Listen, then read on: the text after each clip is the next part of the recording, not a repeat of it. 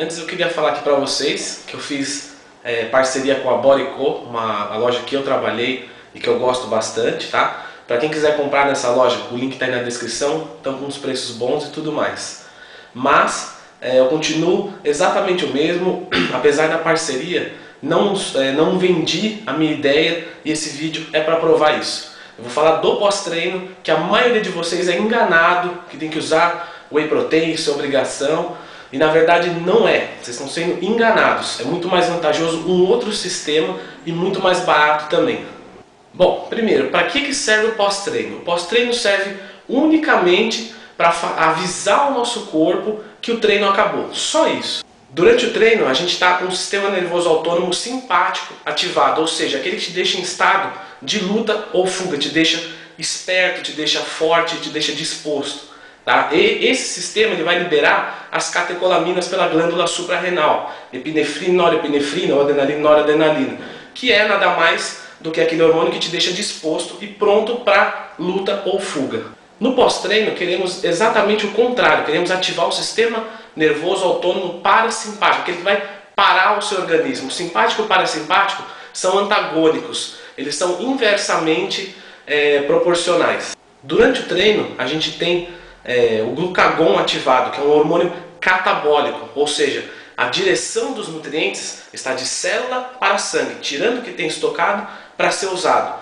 No pós-treino a gente quer insulina, que é um hormônio antagônico do glucagon, um hormônio anabólico, ou seja, que vai pegar do sangue e jogar para a célula. Bom, essa daí é a parte teórica do treino e do pós-treino. Como é que a gente vai fazer isso na prática? Como é que a gente vai reverter esse quadro do treino no pós-treino?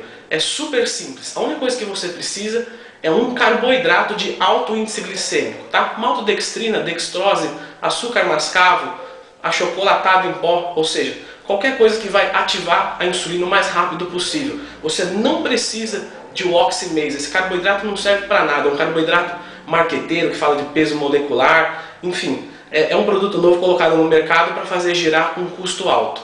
Aí vocês estão se perguntando aí, e a gente não vai usar é, whey protein, uma proteína de rápida absorção no pós-treino? Aí eu pergunto para vocês, para quê?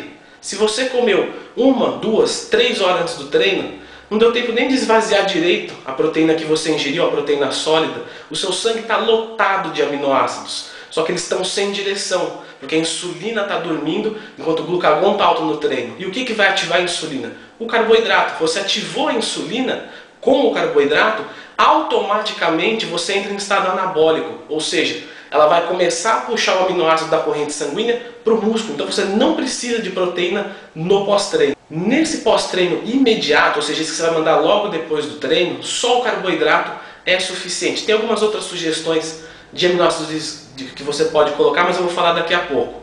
Aí, depois de mais ou menos 15, 20 minutos, a gente pode, a gente deve, na verdade, colocar um pouco de proteína para manter o fluxo de aminoácidos. Isso é bastante importante.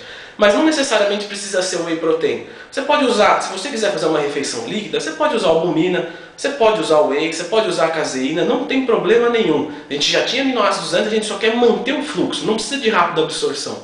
Ou você pode partir logo para uma refeição sólida.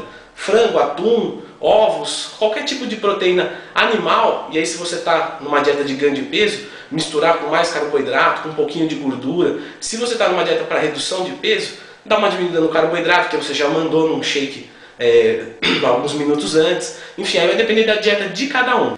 Você usando o whey protein junto é, com carboidrato de alto índice glicêmico depois do treino, você deixa esse processo mais lento, tá? A proteína vai deixar mais lento esse processo de ativação da insulina. Nada é mais rápido do que o carboidrato de alto índice glicêmico. Isso tem a ver com transporte ativo e passivo difusão simples e facilitada. Se vai a favor do gradiente ou se tem alguma coisa, se tem alguma força que precisa trazer para ele. Agora vem aquela dica que eu falei de você dar uma melhorada nesse shake pós-treino, tá? Só o carboidrato já é legal, já é suficiente, mas tem algumas outras coisas que você pode colocar ali para melhorar, que seriam os aminoácidos de forma livre, ou seja, aqueles que já estão digeridos, pré-digeridos. Só tem o processo de absorção que aí seria um hidrolisado. Então sim, um hidrolisado você pode usar junto com a maltodextrina que não tem problema nenhum. Você pode usar BCA, glutamina, se você tiver problemas de sistema imunológico, porque a glutamina, é, na verdade, ela não chega no músculo, porque as células do intestino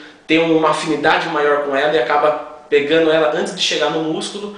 Você pode usar creatina, é, enfim, qualquer outro tipo de, de aminoácido pré-digerido, você pode usar sem problema nenhum, tá? Multivitamínico também é legal, se você quiser usar, é bacana. Uma única recomendação é só você não tentar passar aí de 30 a 40 gramas de aminoácidos de forma livre, a soma deles.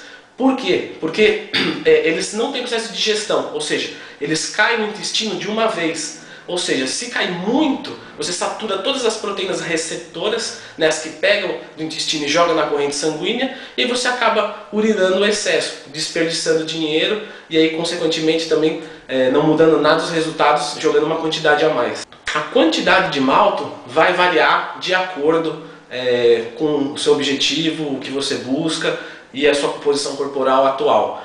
Particularmente, aí, uma recomendação para quem quer ganhar peso, de 1 a 1 grama e meio quilo é suficiente, tá? Para quem quer perder peso, tem que diminuir um pouquinho o carboidrato, mas não no pós-treino. Pós-treino é um horário legal para você mandar carboidrato. O corpo aproveita melhor ele.